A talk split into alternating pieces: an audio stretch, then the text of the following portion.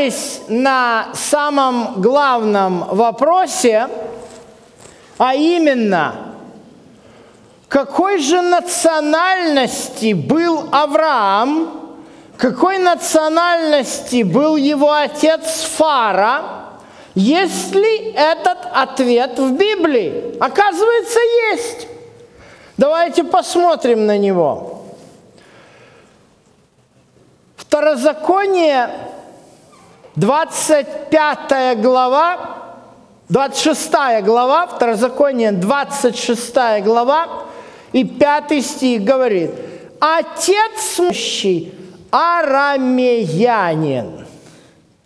О, какое интересное слово. Не путайте с армянами.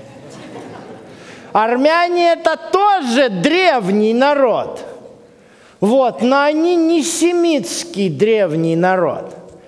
А речь идет о древнем народе арамейском. Сейчас я вам кое-что о нем расскажу. Обратите внимание, опять же, на Месопотамию. А, оказывается, эта территория – она э, имела такую через полосицу. На ней проживало много народов, и три древних народа, которые упоминаются э, и известные. Это вавилоняне вместе с ассирийцами, это один народ, акады. Второй древний, очень древний народ, у которого самая древняя письменность – это шумеры, а третий народ – это арамияне. Так вот, как я вам сказал за акадов, что оказывается акадский народ состоит из вавилонской ветви и ассирийской ветви, так оказывается арамейский народ тоже состоит из двух таких э, ветвей, подгруппы – южная ветвь, которую называли халдеями, и северная ветвь, которых называли сириянами. Не путайте сейчас с населением Арабской Сирийской Республики. Так называется государство сегодня, о котором мы часто слышим в новостях – да, это Сирийская Арабская Республика. Хотя на ее территории до сих пор э, проживали люди, еще говорившие на древнем арамейском языке.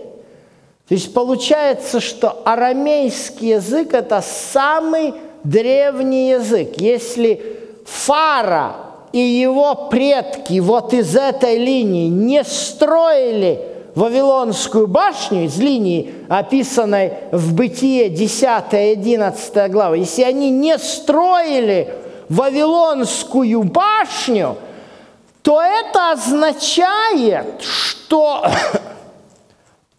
это арамейский язык, на котором, который не был смешан. Арамейский язык, который не был смешан.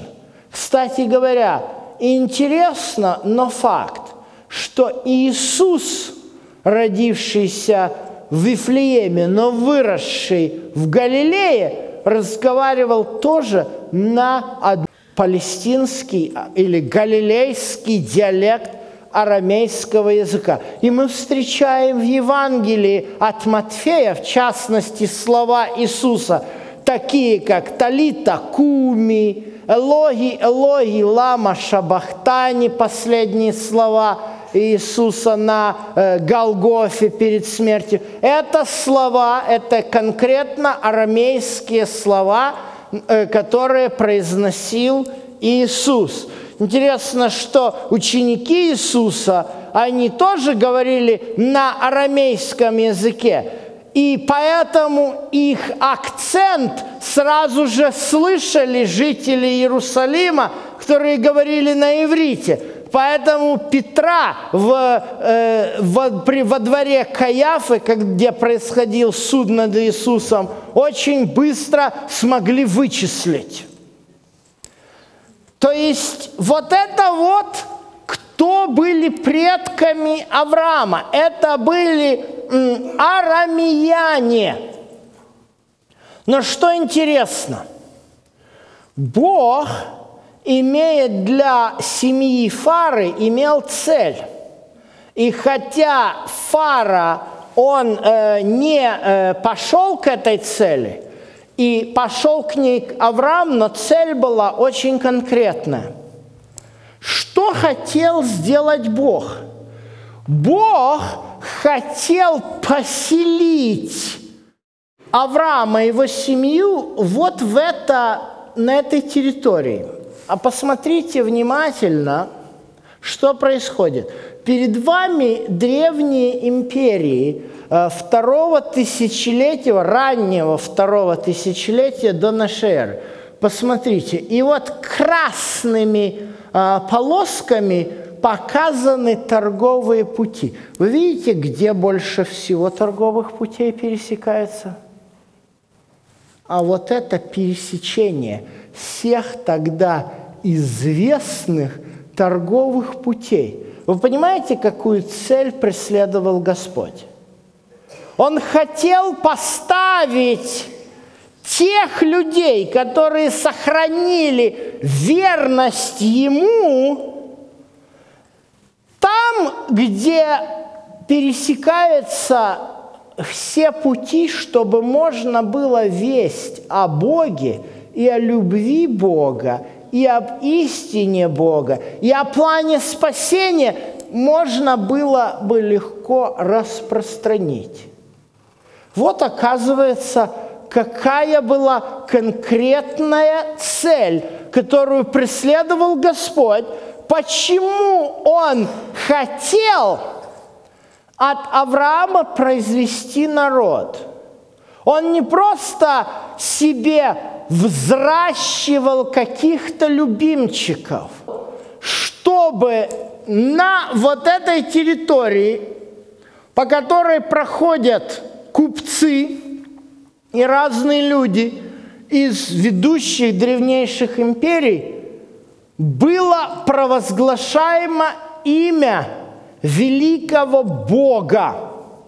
И именно поэтому – когда Господь увидел, что Фара, последний из вот этой линии тех, потомков тех, которые не участвовали в Вавилонской башне, решил заняться так себе в Харане комфортным бизнесом, то он призывает Авраама и говорит, я из тебя произведу народ новый. Интересно, если мы говорим о языке иврит, то язык иврит лингвистически можно очень четко увидеть, как этот язык образовывается и развивается из древнеарамейского языка точно так же, как можно проследить образование современного русского языка из древнеславянского, из древневосточнославянского языка. Что же тогда такое? Почему, если Авраам был э, арамеянином, почему вдруг его назвали евреем? Вот как у нас звучит выражение в Бытие 14 глава. Авраам га-иври. Происходит слово «иври» от корня «авар». Я специально это очень подробно показываю, потому что там вот в линии родословия Сима встречается Евер – и для, э, рус, для нас э, русскоязычных, когда мы говорим «еврей», нам кажется, что это слово происходит от слова «евер». Никакой связи между словом «еврей» и «евер» в реальности нет. Потому что в оригинале вот то, что мы сейчас по-русски говорим «еврей», это «иври». Отсюда в русском языке, когда мы говорим о языке, мы говорим иврит, да? Это язык, на котором сегодня в Израиле говорится. То есть это слово у нас именно в таком виде сохранилось. Мы говорим иврит. Да? То есть, соответственно, оказывается, от глагольного корня «авар» происходит. Что такое «авар»? Это пересечь. Что Авраам пересек? А вот оказывается, что. Сановина, там сказано, отцы наши за рекою поклонялись иным богам – вот у нас течет река Ефрат. Вот за рекою, на левом берегу, восточном берегу реки Ефрат, отец Авраама Фара занимался, уже служил иным богам. А Авраам встал и ушел из дома своего отца – Таким образом, он как бы пересек этот рубеж реки Ефрат и оказался в абсолютно незнакомой для себя территории. В чем проблема? Почему Фара не пошел таким образом? Как я уже вам показывал, Фара оказался, остался на территории, которая заселена была арамеянами. То есть это была его территория, его народ. И поэтому ему там было очень легко. Уже за Ефратом жили хананеи. Совершенно другие люди. Поэтому, когда, например, мы читаем дальше Бытие 12 глава, Авраам первое место, которое он э, останавливается и, кстати говоря, ставит там жертвенник Господу Богу Яхве, это земля, она, э, там было, там сказано, хананеи жили в земле той. То есть для Авраама она была чужая земля. И вот, когда он в эту землю пришел, они его стали называть Иври, то есть пересекший. Ты оттуда пришедший. То есть вы видите, оказывается, что у нас выходит. У нас, оказывается, получается интересно, оказывается, само название э, Авраама – это его, ну что ли, прозвище за то, что он пересек границы ради того, чтобы следовать за Богом.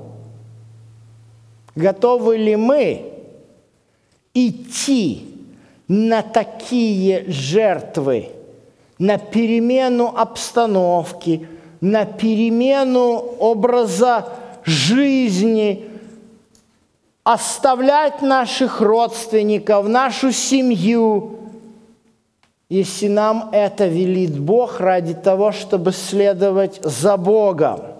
Вот эти вещи заложены в понятии Авраама. Время нам следует разобраться со следующим термином. И термин, он специфический. Я специально назвал его, как оно исторически звучит.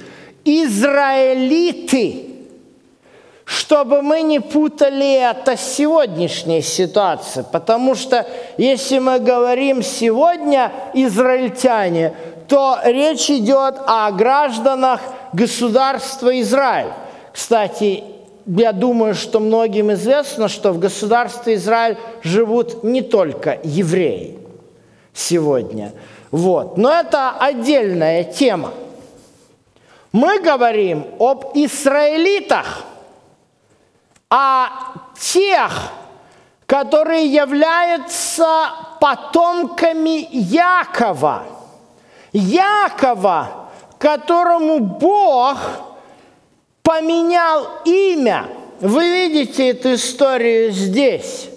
История о том, как боролся с Яковом кем-то, с Яковом кто-то, боролся, когда Яков перешел реку Ярмук, возвращаясь назад, он, оказывается, был в Харане, там он женился, там он завел себе семью, и сейчас он возвращался назад. И, конечно же, он боялся своего брата Исава, которого он немножечко обманул. Вот, и, конечно, ему было не очень удобно представляться пред своим близнецом. И поэтому он искал помощи от Бога. И поэтому он ухватился за того, с кем боролся, обоими руками и говорил, я не отпущу, пока не благословишь.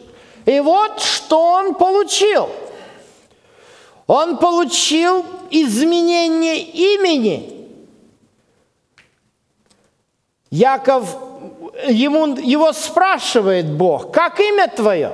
Ну, Яков. А Бог говорит, отныне имя тебе будет не Яков, а Израиль, ибо ты боролся с Богом и человеков одолевать будешь. Таким образом, потомки Иакова, детей Иакова, внуков Иакова, а они образовали 12 племен или колен, да, по числу детей Якова. Правда, я недаром сказал о внуках, потому что 10 колен это были э, родоначальниками колен были э, внуки, э, вернее, дети Якова, два колена, Ефрем и Манасия, это Иосифа. И фактически они образовали царство. Они образовывают, э, можно так сказать, теократическое, древнее государство Израиль, которое достигло своего развития и расцвета, вот если мы видим наибольшая его территория, при царях Давиде и Соломоне. Но мы знаем, что происходит дальше. Дальше происходит трагедия. Когда умирает царь Соломон, то, естественно, э, если в первые годы его правления страна имела экономический подъем, и там э, написано, что серебро не стоило практически ничего, а золота было огромное количество, то однозначно после того, как э, Соломон переженился на 900 женщинах – это оказалось довольно недешево. И поэтому, в общем-то, содержать 900 женщин э, в, э, в комфортных условиях, понимаете, э, да еще и с несчетным количеством детей от этих женщин, то это требовало огромных капиталовложений, и весь Израиль за это платил. И, конечно же, это было тяжело, тяжелое налоговое бремя. Ну и, естественно, как стал царем Раваам, то пришли к нему старейшины от колен Израилевых и говорят, ну, снизь налоги.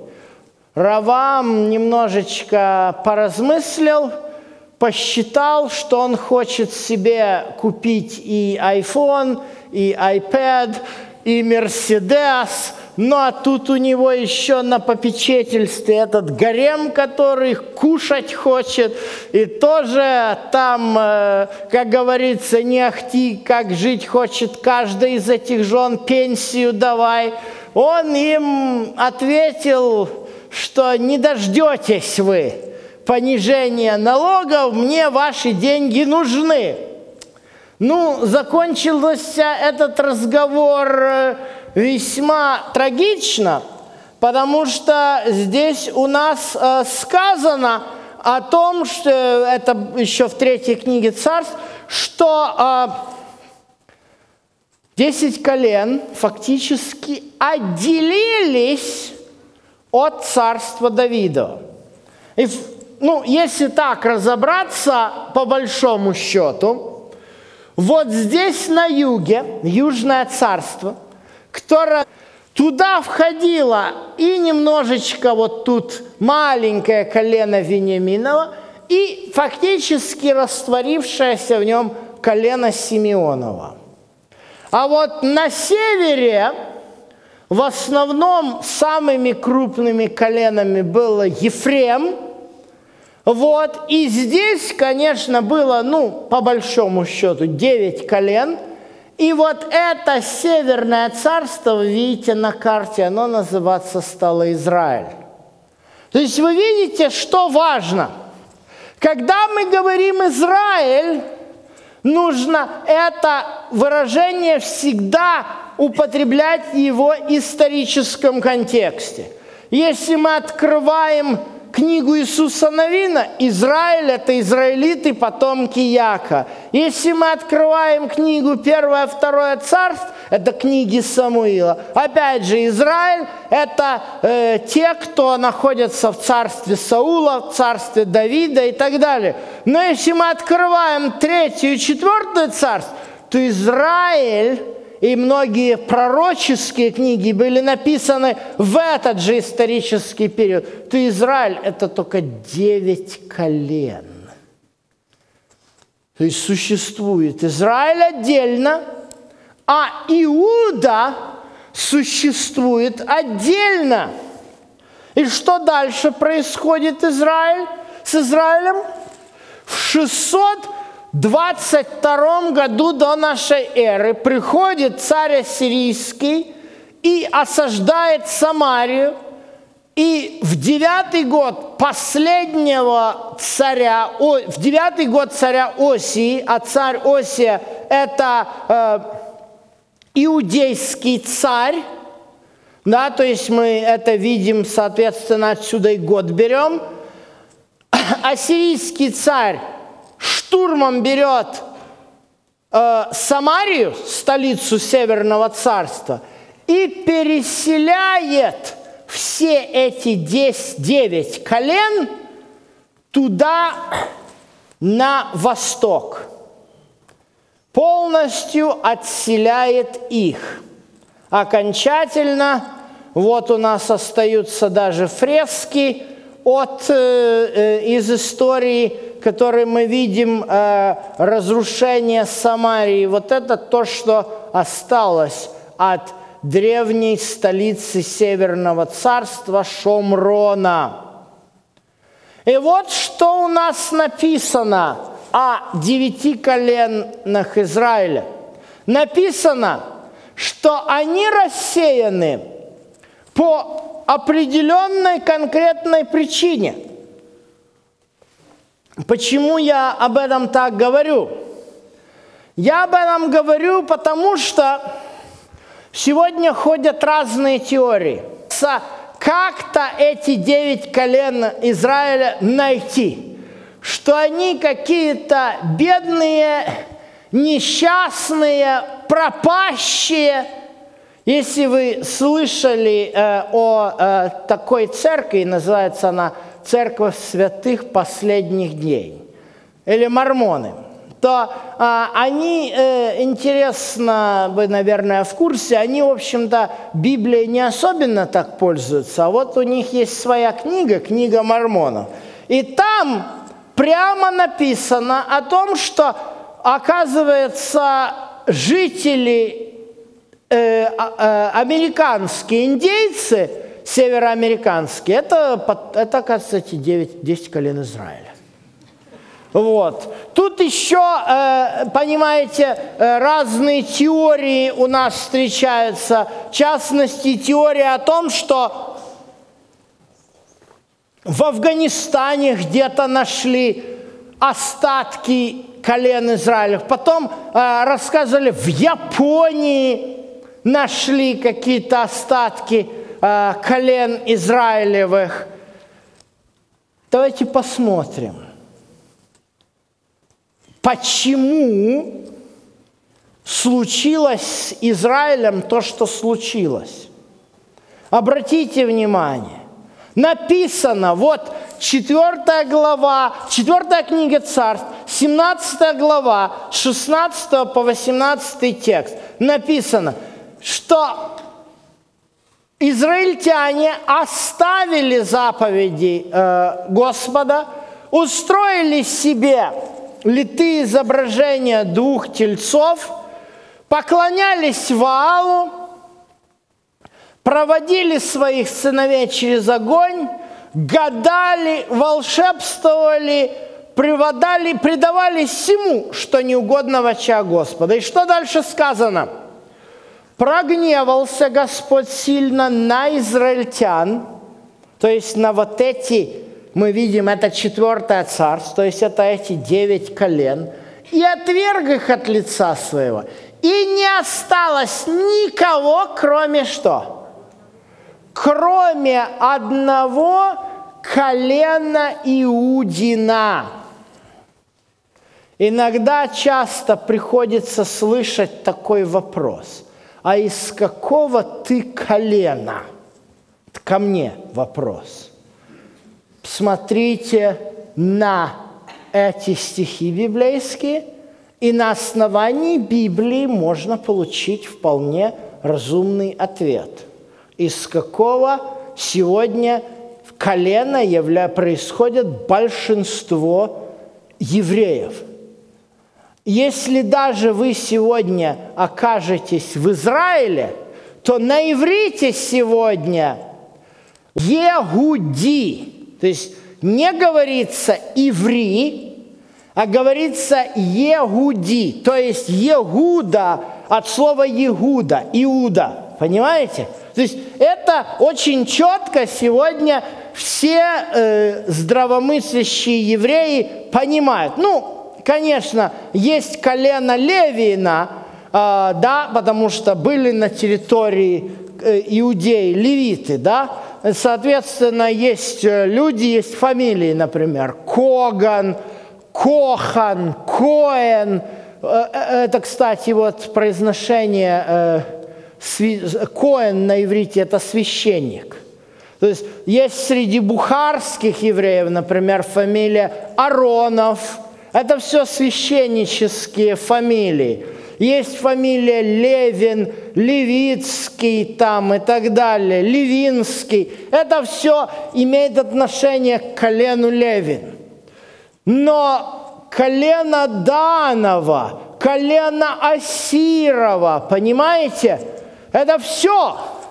Найти эти колена просто не представляется э, возможным. И не стоит их искать. Понимаете? Поэтому, когда приходится часто слышать, что вот антихрист будет еврей из колена Данова, друзья мои, вы сначала колено Данова найдите, а потом будете искать еврея из этого колена. Только сначала это колено обнаружьте где-нибудь каким-нибудь образом. Потому что когда вот это начинают рассказывать там в Афганистане, в какой-то деревне, нашли людей, и там какие-то есть что-то схожие, какие-то элементы, и все, попробуйте этим людям сказать в Афганистане, что э, они из колен Израилевых, они вас живых не оставят. Эти люди мусульмане, правомерные мусульмане, они ничего с древним Израилем никакого общего иметь в жизни, тем более сейчас в этой политической обстановке вообще не хотят.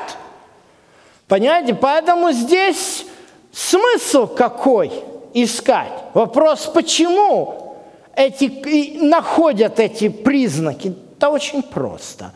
Дело в том, что, опять же, посмотрите, вот, за что э, Господь отверг Израиль. Обратите внимание, он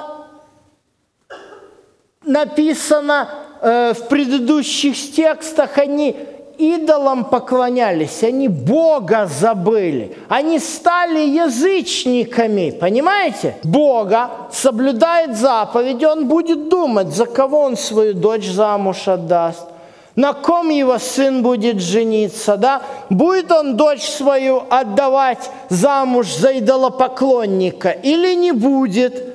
А, а здесь сейчас что у нас получается?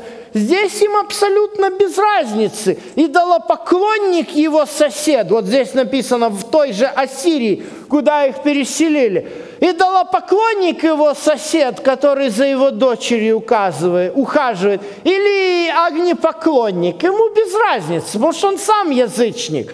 Понимаете, поженились раз – пошли дети, пошли внуки, пошли правнуки. Кто будет помнить, кто его пра пра пра пра пра пра пра пра дедушка когда-то там неизвестно откуда-то из Самарии пришел? Об этом кто-то помнит? В жизни никто об этом не помнит. Понимаете, этот процесс называется очень просто.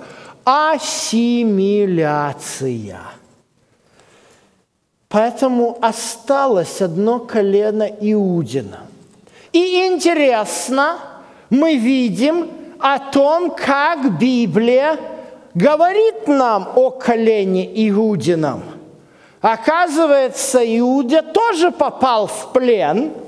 И когда Иуда попал в плен, проходит 70 лет, книга Ездры пишет о том, как иудеи вернулись из плена по указу царя Кира. И вот написано – Царь Кир повелел строить, э, говорит, что Бог Небесный повелел строить ему дом, что в Иудее, обратите внимание, не в Израиле. Видите, как изменяется само название? В Иудее.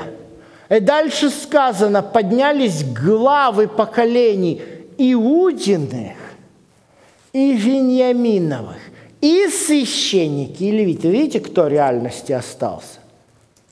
То есть главы поколений Иудиных, Вениаминовых, священники и левиты.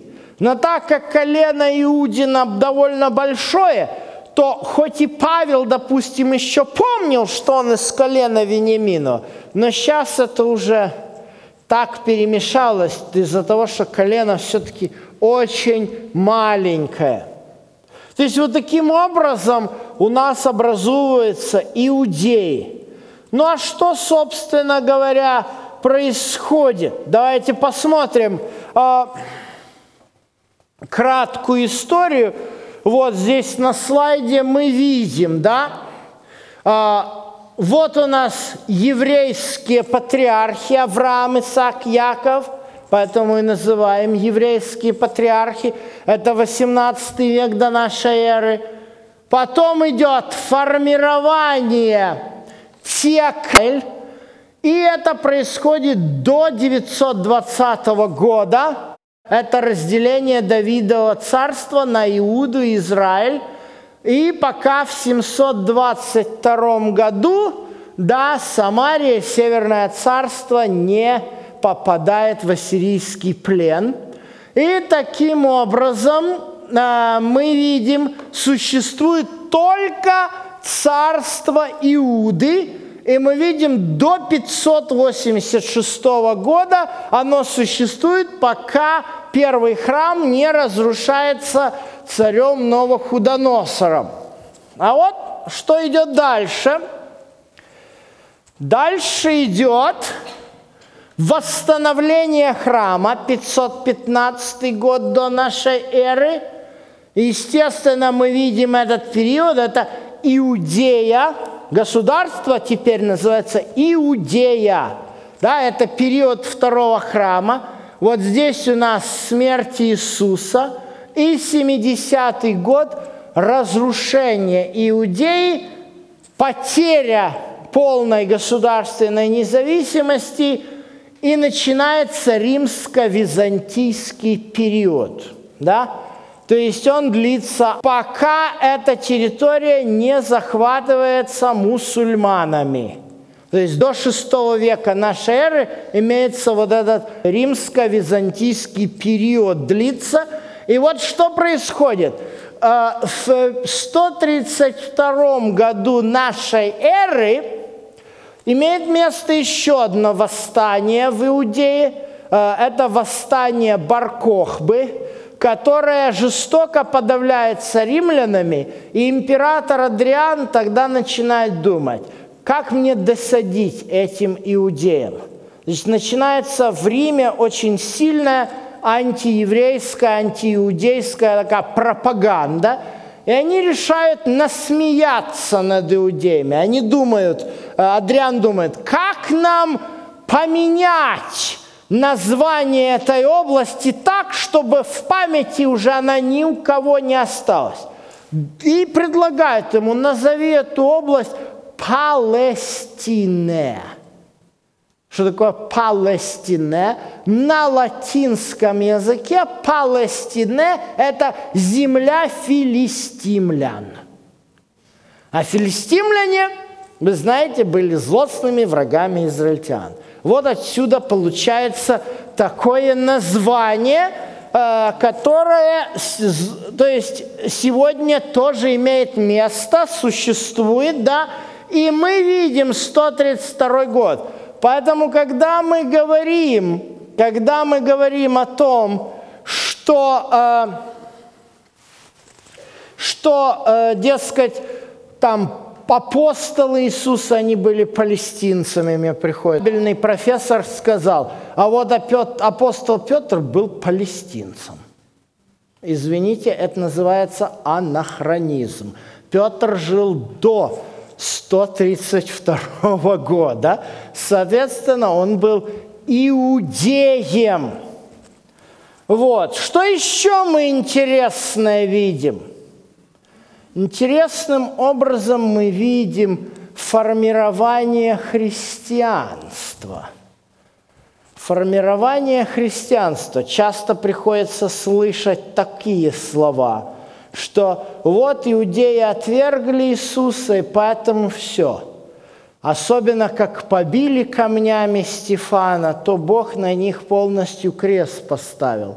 Но посмотрите, что происходит – оказывается, деяние апостолов нам говорит интересную вещь, и мы будем еще разбирать этот эти, эти, эту историю подробно, о том, что после гонения бывшего после Стефана многие из рассеявшихся дошли до Финикии, Кипра, Антиохии, никому не проповедуя слово, кроме иудеев – Именно иудеи диаспоры явились а с первыми христианами.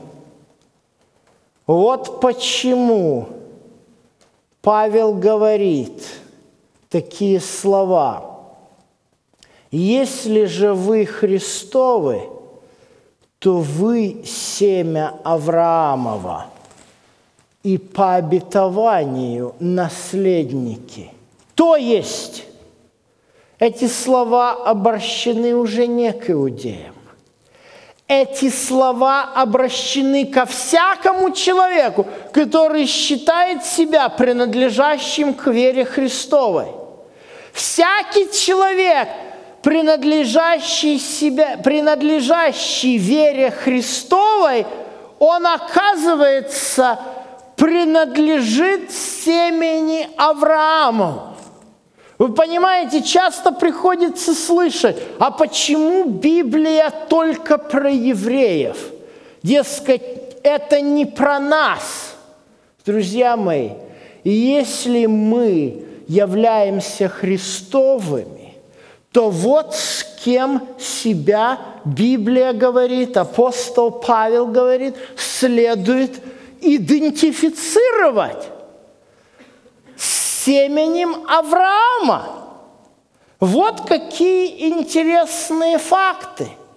С Авраамом, который готов был ради всего, оставить все ради Бога и следовать за Ним, оставить отца, оставить э, его отец делает этот выгодный бизнес по изготовлению э, идолов и идти за Богом. Готовы ли вы так идти за Богом? Если вы готовы, то вы являетесь семенем Авраамовым тоже. И с этим семенем, и с этим народом следует идентифицироваться.